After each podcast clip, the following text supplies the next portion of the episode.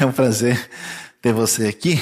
E como vocês sabem, como a gente tem caminhado, a gente está prosseguindo o nosso estudo. Em BNU, a gente fez sete semanas de comunhão, depois a gente fez dez semanas de missões, e agora nós estamos caminhando aí por diversas semanas aí de estudo, de ensino um pouco mais aprofundado, e às vezes a gente não, não, percebe, né? Mas a grande verdade é que a gente imagina que a dimensão da nossa vida ela é entendida num plano imediato, né? Você quer uma solução, assim, uma síndrome de analgésico espiritual. Você quer tomar um negócio para uh, ah, sentir tranquilo e, na verdade, você precisa de vitamina, você precisa de proteína, precisa formar, né, os ossos, formar aí um, um tutano de Cristo. Amém, irmãos? Quem sentiu é abençoado agora, né? Então, é importante a gente entender porque meus queridos, que coisa complicada, né? Tanta coisa, às vezes, boa no contexto do Evangelho é atrapalhado quando alguém não tem um foco uh, bíblico adequado. Então, hoje nós estamos no nosso dia do BBB.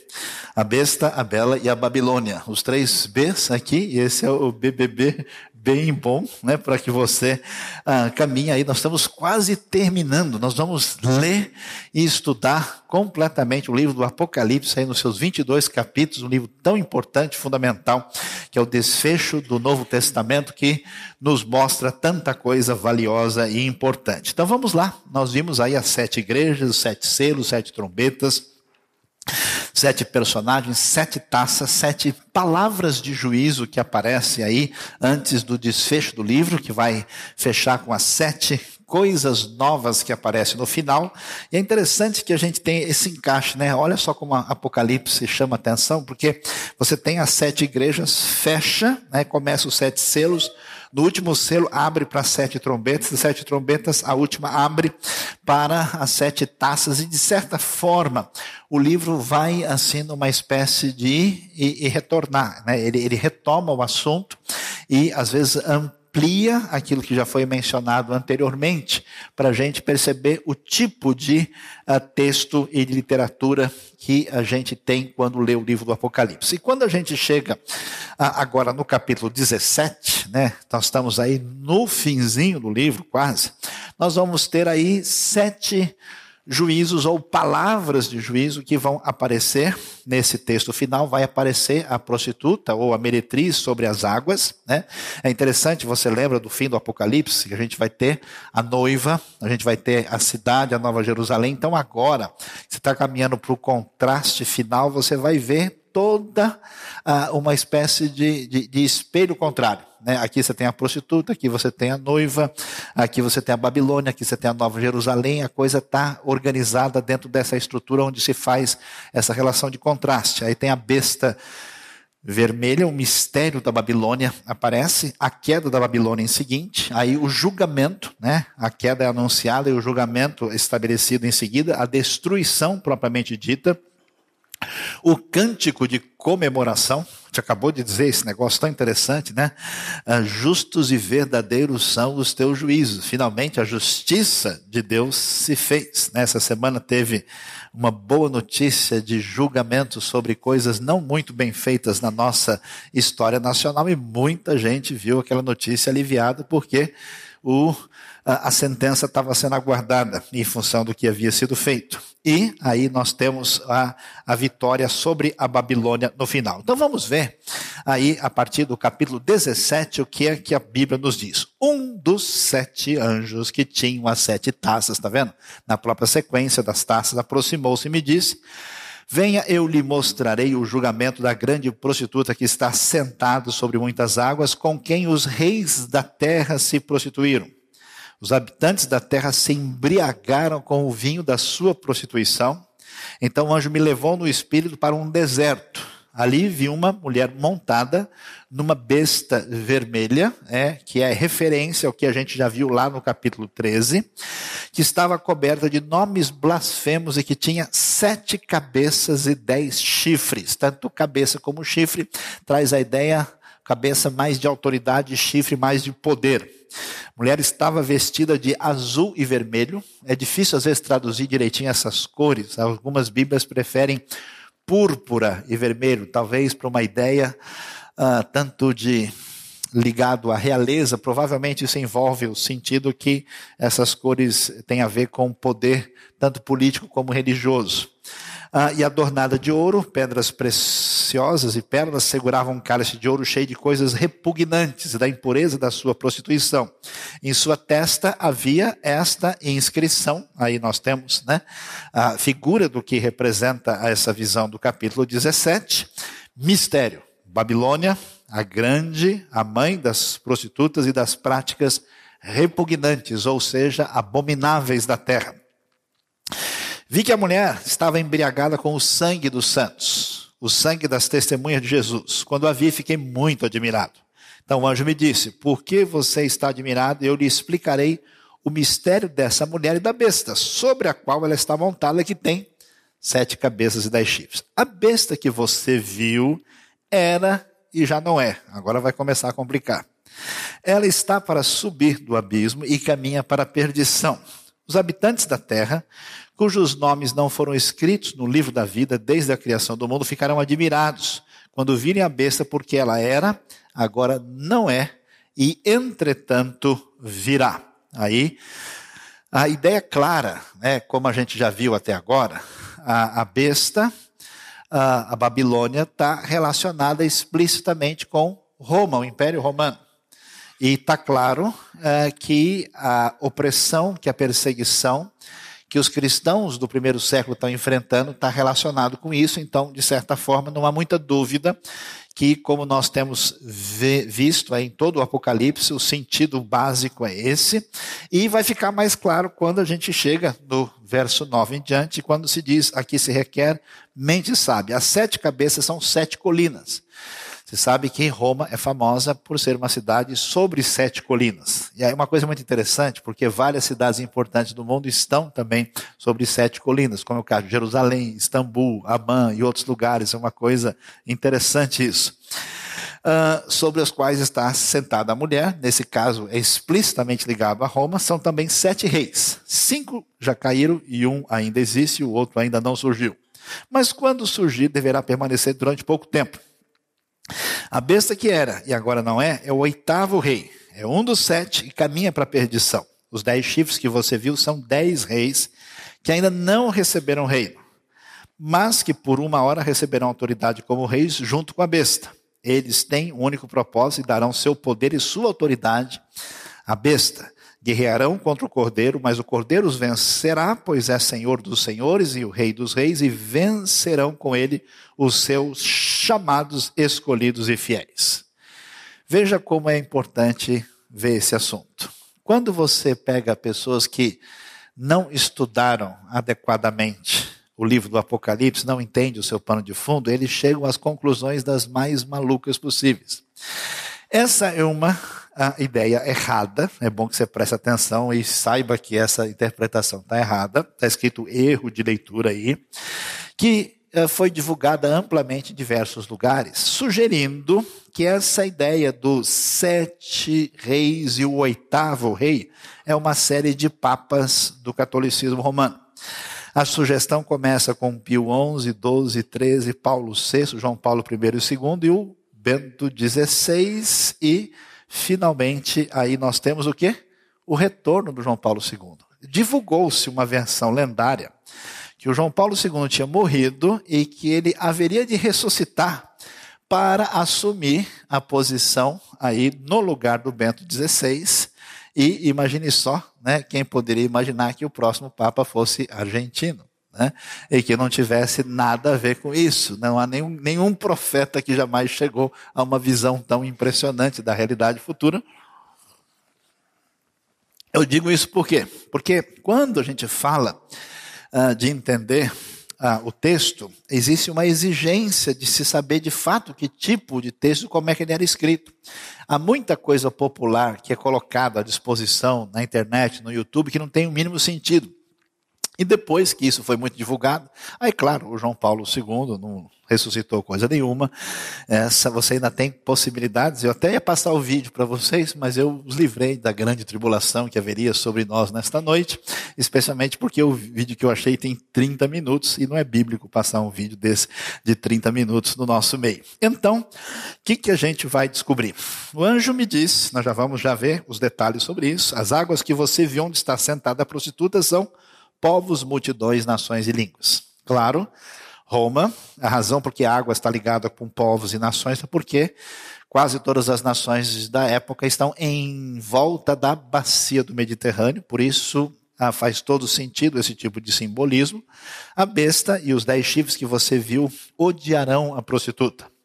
Eles a levarão à ruína, e a deixarão nua, comerão a sua carne e a destruirão com fogo.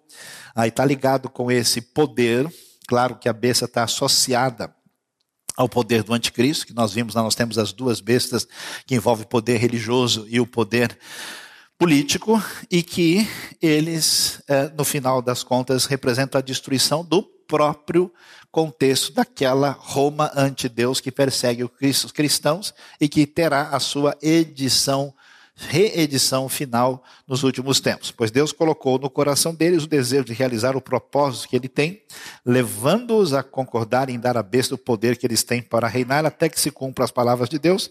A mulher que você viu é a grande cidade que reina sobre os reis da terra. Não há dúvida alguma que é a cidade que reina sobre os reis da terra nesse contexto. É a Roma antiga, o Império Romano, e como nós dissemos, o Apocalipse tem dupla face.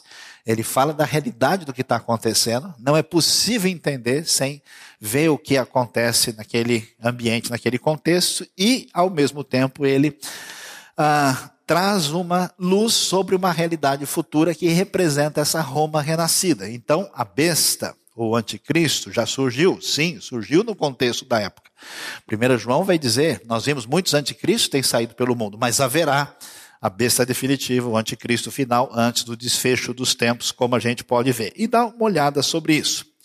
Quando a gente ouve falar aí das cabeças e dos chifres, na verdade, é muito mais razoável de todas as possíveis interpretações. Uma das ideias é que isso tem a ver com a história do Império Romano e que a última parte que vai levantar se refere ao Império Romano do final. Mas no contexto da época, parece que a ideia dos dez reis, que tem a ver com os dez chifres, chifre aqui com o sentido de poder, e as sete cabeças representa os imperadores, que tem a ver com a época do início do final dos tempos. Quando é que o final dos tempos começou? Com a chegada do reino. Quando é que o reino começou? Com a chegada do Messias. O Messias chegou, Cristo Jesus inaugura esse final dos tempos que já tem uma realidade presente que terá um desfecho no final. E, aliás, antes de fechar o Apocalipse, nós vamos falar sobre algumas dessas coisas mais importantes, inclusive, entre muitas coisas, a expansão do Evangelho pelo mundo, o ressurgimento da nação de Israel, a, a realidade de vários elementos que têm a ver com o que a gente chama de consenso sobre a vinda de Cristo, que marcam essa realidade do final dos tempos. Então, aparece aí César Augusto, imperador Tibério, Calígula, Cláudio, o imperador Nero, que provavelmente é a besta que era e que foi golpeada de morte, porque Nero teve uma situação dessa em que até surgiu uma lenda que ele haveria de é, ressurgir e em função disso, da sua a, a, seu afastamento, da sua retomada de poder, e, e, ele foi o principal perseguidor da igreja nesse primeiro momento. Aí surgem três reis de pouco uh, valor, muito breves, que são Galba, Otto ou Otão e Vitélio, e finalmente Vespasiano, Tito, que é aquele que destrói Jerusalém, e Domiciano, que é o imperador que agora está perseguindo os cristãos no contexto do Império Romano. Uh, e que provavelmente é aquele que está sendo percebido aqui como o oitavo rei, quando se considera aí os mais importantes, e ao mesmo tempo isso está associado com o que aparece também na profecia de Daniel. Então, é claro que isso tinha um sentido. E será que esses 7 e 10 têm sentido para o futuro? Pode ser. Pode ser que haja somente a ideia geral, e pode ser que no final haja alguma coisa de 10 conglomerados do mundo que se unam em torno da besta para dominar uh, o mundo debaixo do mesmo tipo de poder que havia na realidade antiga. Aqui você tem um quadro explicativo, né? Depois esse material vai estar disponibilizado aí para os pequenos grupos estudarem, né? Se aprender tudo isso vai ser o fim do mundo, porque tem muita informação para você. Né? E aí você pode olhar os detalhes, quer dizer, o texto era escrito e fazia sentido para a realidade daqueles que estavam enfrentando a perseguição, e a gente consegue entender mais adequadamente o capítulo 17 de Apocalipse. Aí então a gente chega no 18, e nós vamos ver o capítulo 18. Inclusive, ah, de agora em diante, não temos assim tantos detalhes de conteúdo, porque vai ser uma coisa interessante. Agora vai se promulgar o, o julgamento de Deus sobre a Babilônia, e vamos ver a primeira parte do capítulo 19, que faz o desfecho disso, e o que, que nós encontramos depois disso. Vi outro anjo que descia dos céus tinha grande autoridade e a terra foi iluminada por seu esplendor. E ele bradou com voz poderosa: caiu, caiu a grande Babilônia. O Apocalipse tem a intenção de trazer a compreensão da história como um todo.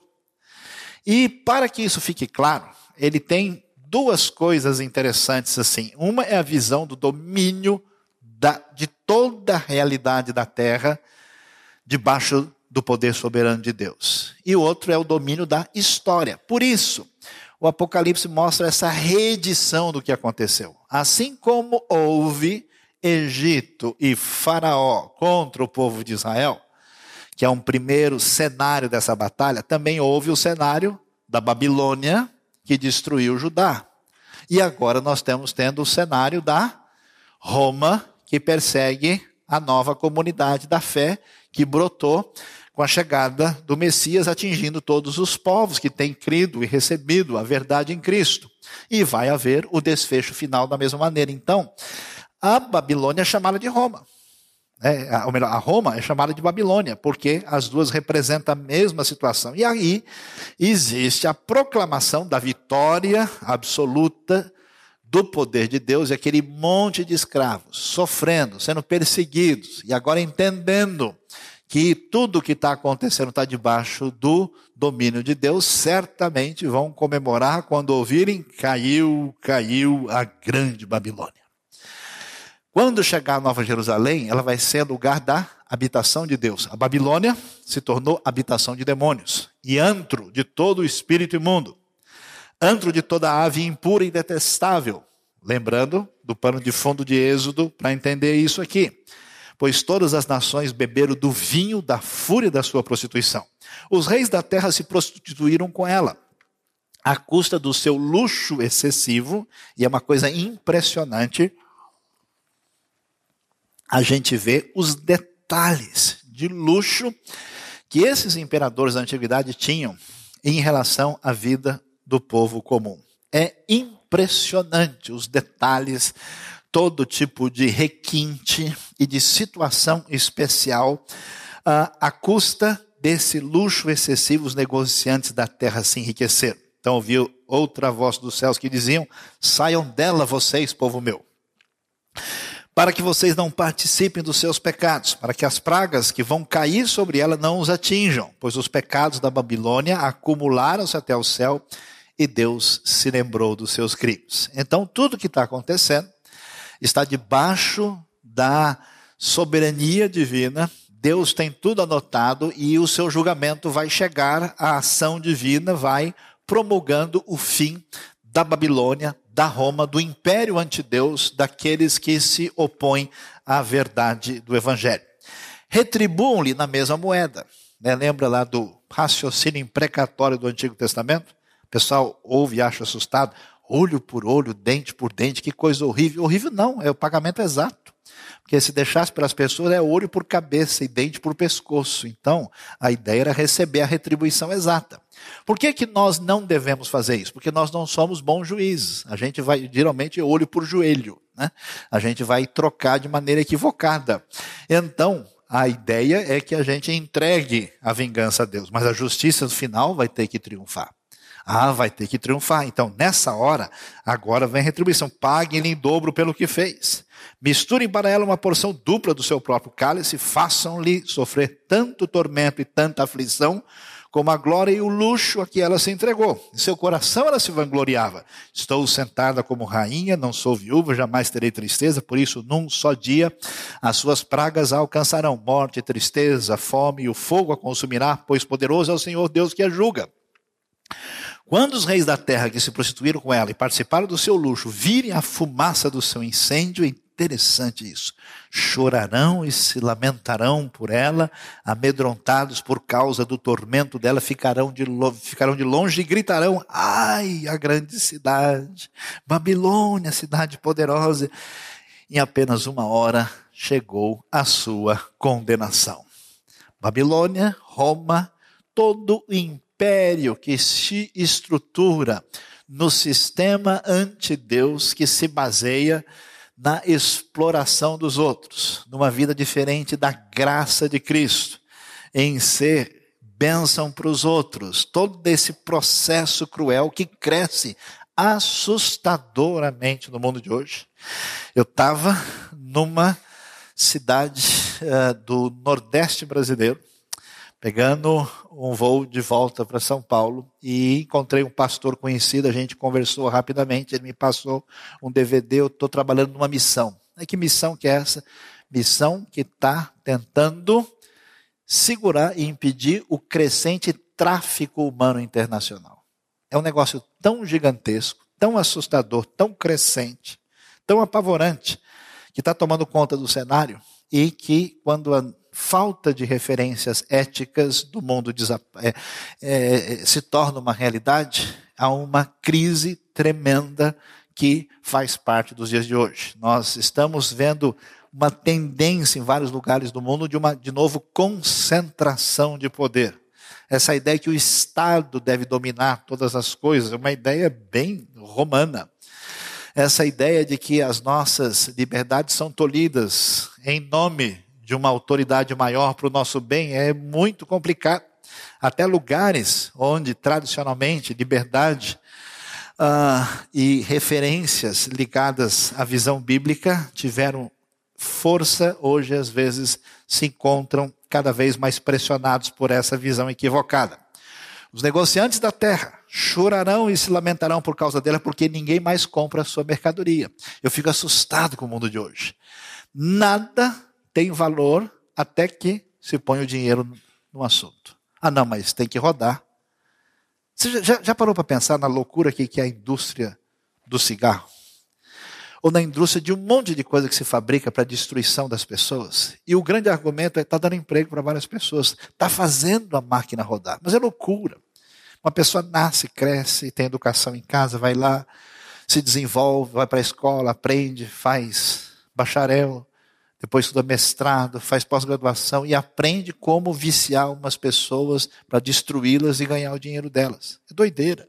Isso é literalmente crime contra a humanidade, mas está legitimado pela lei. É loucura.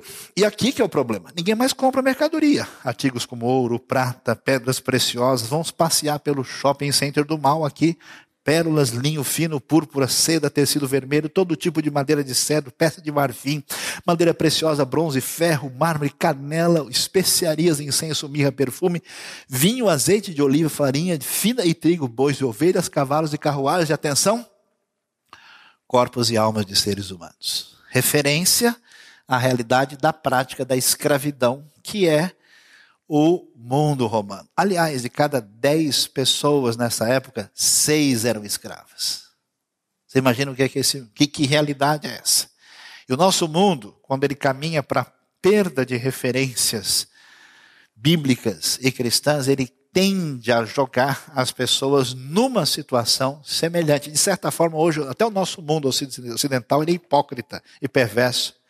A gente vive em certas situações onde nós deixamos certos lugares do mundo produzirem como obra, a mão de obra escrava, produtos para o nosso benefício, que vão ser feitos nos lugares onde as condições de vida são as piores possíveis, para que a gente tenha um determinado conforto luxuoso por um preço muito menor. Eu não sei até onde vai a nossa ética para repensar sobre a nossa condição. Você já pensou em ser um consumidor cristão? Né? Alguém que compra com referências ou você simplesmente deixa isso para lá. Eles dirão: Foram-se as frutas que tanto lhe apeteciam, todas as suas riquezas e todo o seu esplendor se desvaneceram, nunca mais serão recuperados. Os negociantes dessas coisas que enriqueceram a custa dela ficaram de, ficaram de longe, amedrontados com o tormento dela, e chorarão e se lamentarão. Mundo ah, de uma certa esfera religiosa assustadora. Eu fico impressionado que a, a dinâmica do consumo hoje ela é, ela é religiosa. Eu estava num curso na Universidade de São Paulo, e aí o professor especializado nessa área ah, de significado ah, dos ambientes que trazem o significado independentemente do discurso linguístico, estudando semiótica e avaliando, e diz: um shopping hoje, um ambiente de consumo é igualzinho um templo pagão da antiguidade. Você tem todo o processo, toda a fascinação. As pessoas não compram coisas, elas compram objetos que têm significado que ele pretende dar algum tipo de valor no meio do caos que a gente vive. E eles estavam gritando: "Ai, a grande cidade, vestida de linho fino, de roupa de púrpura, veste vermelha, adornada de ouro, pedras preciosas, pela em apenas uma hora. Interessante o julgamento, de uma vez. Tamanha riqueza foi arruinada. Todos os pilotos, passageiros, marinheiros dos navios que ganham a vida do mar ficarão de longe. Ao ver a fumaça do incêndio dela, exclamarão: não é possível fazer isso na Babilônia, né? Claro que nós estamos aqui, evidentemente, vendo Roma. Que outra cidade jamais se igualou a esta grande cidade? Lançarão pó sobre a cabeça que é a maneira de mostrar lamento profundo. E lamentando-se, chorando, gritarão: Ai, a grande cidade! Graças à sua riqueza, nela prosperaram todos que tinham navios no mar. Em apenas uma hora ela ficou em ruínas. Celebrem o que se deu com ela ao céu. Você percebe a comemoração do outro lado. A torcida do lado de Deus, celebrem, ó santos, façam a festa. Apóstolo e profetas, Deus a julgou, retribuindo o que ela fez a vocês. E aí nós vamos para o desfecho. Faz, ler a, a, a, o que capítulo 19 faz para fechar essa parte. A segunda parte do 19 vai na direção da parte final, quando começa de fato a, redenção aparecendo.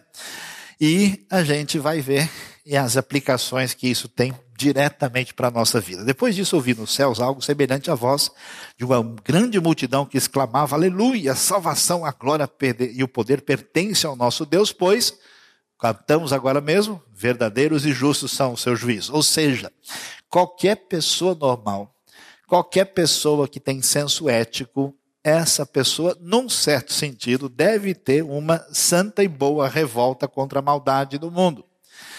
E deve ter expectativa. Porque se a gente não tem expectativa de que as coisas devem e têm que mudar, a gente se torna refém do sistema, cúmplice dele de certa maneira. Por isso que muitas pessoas parecem que têm um cristianismo muito diferente da Bíblia. É uma espécie de coisa sentimentaloide, no coração de um certo momento sem qualquer decorrência prática para a vida, sem transformação de hábito, de postura, de atitude perante a realidade. Às vezes você pega uma pessoa que está dentro da realidade da igreja, o comportamento dele não é diferente de uma pessoa de fora. Então, que, que diferença isso faz? Que equivale esse tipo de atitude?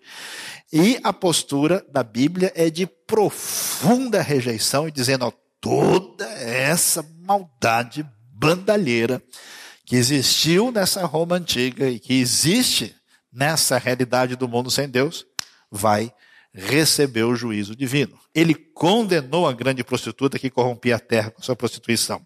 Ele cobrou dela o sangue dos seus servos. E mais uma vez a multidão exclamou: Aleluia!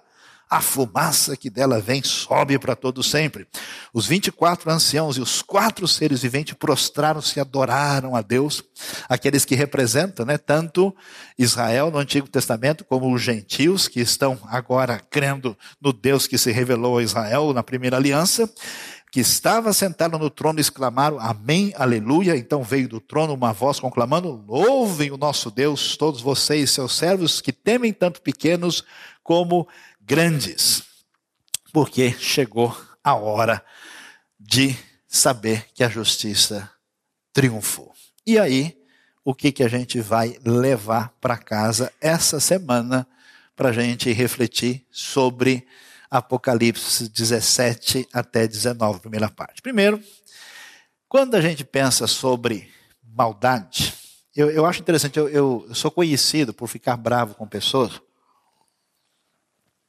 que saíram muito pouco do Brasil, foram visitar o exterior assim de passagem e acha que só tem corrupção e maldade aqui. Que quando a gente chega na Europa, todo mundo é lindo e maravilhoso e bem comportado, que nos Estados Unidos não tem ninguém que faz nada de errado, né? que na Suíça todos viveram felizes para sempre, forever and ever, amém. Que no Japão ninguém faz nada errado, todo mundo é comportado. Meus queridos, pecado é coisa do ser humano. Às vezes, em algumas áreas aqui o pessoal exagera, eles querem além do que precisa. Mas a maldade, o poder do mal é mundial. O, o contexto vai nos mostrar que a besta e a mulher que nela está montada, o anjo me disse: as águas que você viu onde está sentada a prostituta são povos, multidões, nações e línguas, e todos eles estão mancomunados com esse império do mal. Então, uma coisa que a gente tem que entender é que existe uma ação poderosa do mal contra Deus e o seu Cristo que vai se manifestar em dimensões diferentes do lugar para o outro. Eu não sei se vocês estão preparados para ouvir o que eu vou dizer agora, mas há certas coisas que a gente sente no nosso espírito quando a gente vai para alguns lugares. E em alguns lugares desse planeta, a gente chega assim e passa um tempo em oração, você sente uma opressão específica de um determinado contexto que parece que num lugar é diferente. Há lugares onde o evangelho é pressionado. Eu tive experiência assim em certos lugares que eu quase nem durmo à noite e a gente ficou ali aquele momento de oração porque parece que tem uma resistência quase palpável das forças do mal. Enquanto no Ocidente você tem a força do mamon assim dominando a vida de tantas pessoas de maneira uh, a viver de modo inútil, e às vezes na nossa realidade você tem uma presença da corrupção, da imoralidade. Em outros lugares você tem violência, você tem certas coisas, parece que são realmente entidades e poderes do mal que estão agindo de modo que a igreja deve entender que ela depende de Deus e ela tem que viver em oração debaixo da palavra divina e entender que o poder do mal é mundial. Essa realidade que se coloca contra Deus no império romano, que é o mundo dessa época, nesse contexto, é uma realidade que vale para a gente hoje. Às vezes eu fico né, assim preocupado com pessoas que perdem o seu discernimento porque eles imaginam que estão num determinado contexto de zona de segurança sem entender a realidade dura que o Apocalipse nos mostra. A outra coisa complicada é que a gente está olhando para a prostituta aí bravo com ela, olhando feio, né? Mas qual é o problema da prostituta? Ela é cheia de sedução. A proposta de Roma é muito agradável, é muito gostosa. A gente pode passear de arte com ela. O negócio é legal. Se ela fosse o, o lobo mau, né, se ela viesse só soprar a casa dos porquinhos, aí estava tudo tranquilo. Mas a gente é que está no perigo porque a gente pode entrar no esquema. A gente pode se deixar. Então, vem, eu lhe mostrarei o julgamento da grande prostituta, que está sentada sobre muitas águas, com quem os reis da terra se prostituíram. Os habitantes se embriagaram com o vinho da sua prostituição. Então não pense que a gente está falando de uma realidade que está fora da igreja. Não, você pode se corromper. Você, de repente, pode ser picado pelo veneno babilônico romano. Não, é só uma vez, deixa eu só fazer esse esquema aqui, depois a gente ajusta. Depois a gente dá a volta, levanta, sacode a poeira e dá a volta por cima. Então, o problema é que a maneira como. Existe uma dualidade na descrição. A, a prostituta ela é descrita como violenta e cruel, mas ao mesmo tempo como extremamente atraente e convidativa. Tome cuidado, porque se você abre mão das suas referências bíblicas e se deixa levar por qualquer coisa que seja essa sedução de poder, de comprometimento com o mal, de entrar no esquema da Babilônia, você vai se dar mal. O mal está no mercado.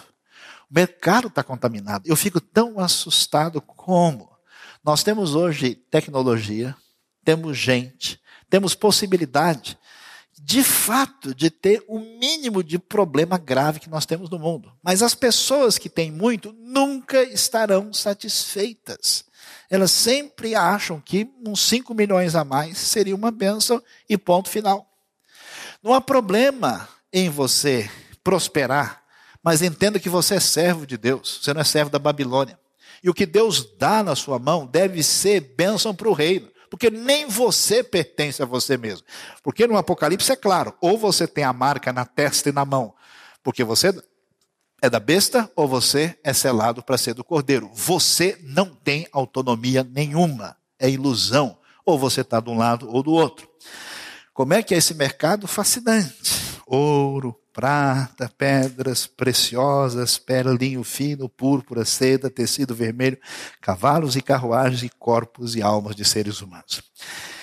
A situação está tão complicada nos dias de hoje que as, até as grandes empresas dominadas pela preponderância do lucro, elas não querem saber se elas puderem fazer um negócio que vai detonar a saúde dos outros e a lei não pegar e elas conseguirem fazer, elas vão fazer. E quem é que vai ser sal de segurar? Só quem tem compromisso com o rei. Só quem tem ética que vai dizer, não, nesse hospital a gente não faz isso. Só quem tem ética que dizem, aqui a gente não vende assim. Não, só quem tem ética e não é selado pela besta vai dizer, não, eu não vou fazer. Acabou. Complicado. O mal está presente no mercado quando milhões de pessoas são trituradas e tratá-las como um lixo da realidade à nossa volta, enquanto a gente começa a ver. Às vezes eu, eu passo uns dias assim que eu não sei nem o que dizer, porque eu vejo valores que são pagos por certas coisas. Um dia eu soube que um cara comprou um gibi por 110 mil dólares. Um outro cara comprou um chapéu, não sei de quem, pagou não sei quantos mil dólares. Esse mundo é louco. O cara entra num ringue, leva um soco na cara, e os tontos ficam assistindo. E o cara que bateu ganha não sei quantos milhões, e o que levou ganha. Que mundo é esse? Que coisa doida. Você acha que o problema está só no governo, de saúde e educação? O sistema todo é a besta maldita. Isso é loucura. Não prestigie isso. Saia fora. Não entre no esquema. O mal está no mercado. O poder do mal não está só na universidade. A pessoa fala, oh, cuidado, não estuda muito, senão você, você perde a fé. Viu? Começa a ler muita coisa aí, você, olha, é perigoso, fica bem burro, que aí você está seguro. Eles têm um único propósito e darão seu poder e a sua autoridade à besta, guerrearão contra o cordeiro, mas o cordeiro os vencerá, porque ele é senhor dos senhores e rei dos reis, e vencerão com ele os seus chamados escolhidos e fiéis. A religião sempre foi uma das principais armas do mal e de dominação. Nenhum ditador, nenhum perverso da história deixou de usar a religião a seu bel prazer. Então preste atenção. Povo evangélico sem discernimento, que ouve qualquer coisa e acha que está tudo bem, que não sabe mais separar certo e errado, verdade de mentira, doutrina de heresia. Vem um doido por aí, leva todo mundo, porque ninguém pensa, ninguém estuda, acha que isso é, é filigrana de meia dúzia de pessoas. Não pode. O poder do mal vai se instaurar na religião e vai enganar. Às vezes eu fico bobo, conheci um sujeito que era membro de igreja evangélica. O cara pegou livro espírita e saiu distribuindo para todo mundo. Como é que você fez isso? Ah, eu achei bonito, tem umas palavras tão legais. Ele nem tinha condição de discernir se o ensinamento lá era minimamente cristão. Como é que está o seu grau de discernimento? Se entrar qualquer coisa misturado de verdade com veneno, você é capaz de sentir o cheiro e sair fora ou você fala, ah, não. Quem sou eu para julgar? Você é quem tem a palavra de Deus para analisar. Não pode entrar numa roubada. O poder do mal vai se alinhar com a religião e a religião vai fazer parte dessa dominação. Quando a gente lê a história, por exemplo, do nazismo, você fica maluco, né? Como é que pode a igreja? Você sabe que o nazismo, na verdade, era uma filosofia religiosa. Os nazistas se, se, se, reuniam em reuniões secretas de misticismo ocultista. E eles acreditavam que eles iam, sabe o que? Instaurar o um milênio na Terra, da dominação da suposta raça superior. Eles faziam as coisas mais loucas que você pode imaginar. E quando fizeram isso, grande parte das igrejas entraram no esquema. Houve uma parcela razoável que bateu de frente, entre eles o famoso Dietrich Bonhoeffer. Bonhoeffer foi um, um, um herói dessa, desse confronto, uh, que foi chamado Igreja Confessante. Mas a grande parte dos caras não estavam nem aí. Eles assinaram embaixo. Eles acharam legal, de Bíblia na mão, matando um judeu, cigano e quem aparecesse na frente, fazendo maiores barbaridades. E tudo assim, religiosamente explicado. Será que se a besta quiser te enganar, ela consegue? Ou você tem discernimento? Palavra do Apocalipse: não se contamine, sai dela, povo meu. Então ouvi outra voz nos céus que diziam: saia dela, vocês, povo meu, para que vocês não participem dos seus pecados, para que as pragas que vão cair sobre ela não os atinjam, pois os pecados da Babilônia acumularam-se até o céu e Deus se lembrou dos seus crimes. Eu fico às vezes preocupado ao perceber que o tempo passa e que a nossa maneira de lidar com a rejeição de certas coisas ela vai se acomodando, né? O sujeito ele assistia TV quando ele era criança, ele acha que é a mesma coisa assistir hoje. Você não percebeu que os programas mudaram? Você não percebeu que deixar uma criança de frente à televisão há 20 anos atrás não é a mesma coisa que hoje? Você não se ligou no movimento? Você não está percebendo a, a baixaria, a brutalidade? E você vai fazer o quê? Vai depois chorar o leite derramado? Não se contamine, saiam dela, povo meu.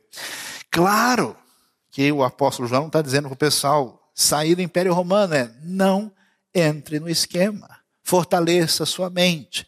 Conheça a palavra de Deus. Não seja um cristão Coca-Cola. Só o gás. Consistência nenhuma, não tem nada. Tenha possibilidades. Não ache que você vai encaminhar os seus filhos ou a sua vida com uma pressão ilegítima e não fundamentada. Nós temos de ter postura para não abrir espaço, se a gente tivesse uma comunidade evangélica com um discernimento em relação a essas coisas, qualquer coisa que fosse um confronto direto contra a palavra de Deus, pela própria atitude do pessoal, na hora caiu. Olha, o pessoal mudou o programa, caiu 30% a audiência, mas que nada. O pessoal não faz a mínima diferença. Onde está o seu coração? Eu fico impressionado. Eu, quando era mais novo, não vai falar que faz tempo, aí, pois a gente conversa sério. Eu ficava impressionado que eu via algumas pessoas na igreja. Eu me lembro bem de um rapaz que eu conheci que o cara era o Ramsés II na igreja. Ele era uma múmia, ele nem se mexia. Ah lá. Podia ser a mensagem mais maravilhosa, o cântico, o cara estava lá, ele, ele parecia uma estátua, assim, parecia aquelas brincadeiras, estátua, né? ele entrava lá, só saía no final do culto. Aí eu vi esse cara assistindo um jogo de futebol. Um jogo que eu assisti. Eu fiquei tão impressionado, porque ele gritava tanto. E eu falei, acho que ele virou neopentecostal, não estou sabendo. Ele urrava, ele derrubava a sala, ele chutava tudo. Eu falei, nunca imaginei que eram a mesma pessoa. Tudo que é importante para gente, tudo aquilo que está no fundo do nosso coração, mexe com as nossas entranhas. A pergunta é: por que é que você chora? Por que é que você ri? O que que comemora você? Eu conheço gente que ganha um relógio, até perde o fogo. Você ouve os verdadeiros gemidos inexprimíveis do sujeito. A pessoa, às vezes, né, ganha qualquer bugiganga dessas aí que se vende em algumas das galerias aí da, da cidade. E os negociantes da terra, quando vir o fim da Babilônia, ah, eles chorarão e se lamentarão por causa dela. Eu nunca entendi porque uma pessoa na rua vai e encosta no paralama do outro e o sujeito sai de lá disposto a matar o outro. Tem uma cena muito legal de um filme chamado La Belle Verte, um filme francês chamado Turista Espacial, muito interessante se ver, em que acontece o sujeito encostou no retrovisor do outro e o cara sai e ele faz um estardalhaço tão grande e começa a xingar o outro, e o outro depois se volta para ele e diz: É, você nunca viu a realidade, você nunca viu as árvores, você nunca viu o ar, você nunca viu. E traz o cara de volta para a realidade, porque é loucura. Porque o carro não é um carro, ele é um símbolo de poder. Ele é um símbolo de que a pessoa é grande coisa, ele é uma espécie de identidade visual sócio-urbana, que teoricamente dá poder à pessoa. É loucura. E a pessoa faz coisas absurdas por causa daquilo eles chorarão porque ninguém mais compra a sua mercadoria. Meu querido irmão, minha querida irmã, você que é discípulo de Jesus, o que é que mexe com você? O que deixa você feliz? É ver alguém. Eu, eu, eu conheço gente, eu fico, eu fico feliz da vida. Eu conheço gente que tem estrada no Evangelho. Já é um Matusalém de Jesus. Mas quando você fala na obra de Deus, quando você fala em missões, quando você fala que alguém se converteu, você vê a pessoa sorrir igual uma criança, é bonito demais ver isso. Eu conheço gente que talvez não se anime tanto por certas coisas, mas por outras. O que é que mexe com você? O que de fato está lá no fundo? Aqui, toda essa civilização perversa. Eles choram e choram. Se eles verem gente em dificuldade, isso não mexe com eles. Se eles ouvirem falar das coisas grandiosas da graça de Deus, não. Mas quando a mercadoria vai embora, ah, o choro é muito grande. O que é que mexe com você? Avalie o seu coração. E a festa da vitória. Ah, tem hora, tem dia que a gente, né, de repente parece que não sabe aquele dia que você levanta com os dois pés esquerdos da cama assim, que você, né, já fala, vixe, hoje o bicho vai pegar. Eu já estou meio cansado, estou meio estressado. Você já olha assim para marginal assim e fala, Senhor, ora vem, Senhor Jesus, Maranata. A coisa é, é séria, é complicada. Pois é. E às vezes realmente dá uma dor no coração, porque a gente vê tanta glória maravilhosa no reino do Evangelho e a gente vê a gente vê confusão no povo de Deus. Você vê o pessoal brigando por causa de bobagem. Você vê a desgraça, a maldade, a corrupção, os problemas. E aí você fica com, com saudade, né? Aquele hino antigo que dizia: Da linda pátria estou muito longe, triste eu estou, eu tenho de Jesus saudades, quando será que eu vou? Pois é. Então tem hora que dá vontade, assim, de né, arrebatamento imediato. Tchiu, né, vamos embora, né? Mas a Bíblia diz: quando a ação de Deus chegar, ah, quando ela chegar, a gente vai fazer a grande festa. Celebrem o que se deu com ela, ó céus. Não celebra tanto, não, Israel. Baixa um pouco. Nós temos grandes discussões teológicas lá em casa, eu e Israel, por causa disso. Depois a gente conversa. Celebrem, ó santos, apóstolos e profetas. Deus a julgou retribuindo-lhe o que ela fez a vocês. Você pode aplicar o seu coração no reino de Deus, a sua vida e o seu esforço? Eu sei que acontece comigo, a gente fica desanimado às vezes. Meu, parece que não, não floresce. Parece que não surge com aquela força que a gente esperava.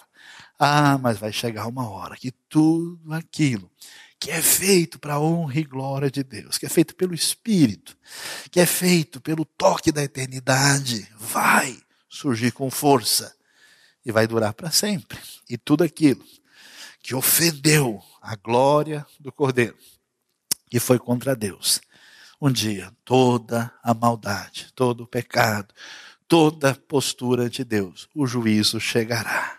E que Deus abençoe o nosso coração e nos ajude nessa compreensão do Apocalipse. Festejar a vitória, desejar a volta do Cordeiro e que a nossa vida venha ser pautada pela compreensão do que nós ouvimos nessa tarde. Deus abençoe o seu coração. Baixe a sua cabeça, fale com o nosso Pai, fale sobre a sua vida, a sua trajetória, o seu caminhar com Deus, para que a sua vida seja uh, alinhada de acordo com o que essas palavras trouxeram para o seu coração hoje.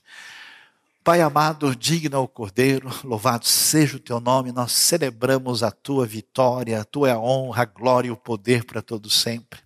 Ó oh Deus, o Senhor sabe que nós vivemos nesse mundo babilônico, mundo ligado a essa Roma anticristã, Ó Deus, dá-nos paciência, perseverança, sabedoria, discernimento, dependência de Ti e ajuda-nos, ó Pai, a cada um aqui que te ama, que foi alcançado pela graça, a caminhar na direção certa, proclamando a verdade, a salvação, o arrependimento, o reino de Deus. Ajuda, ó Deus, cada pessoa aqui e o Senhor trabalhe essa sensibilidade de coração que atinge aqueles que te procuram nessa hora. Nós te louvamos te adoramos, te agradecemos em nome de Jesus. Amém.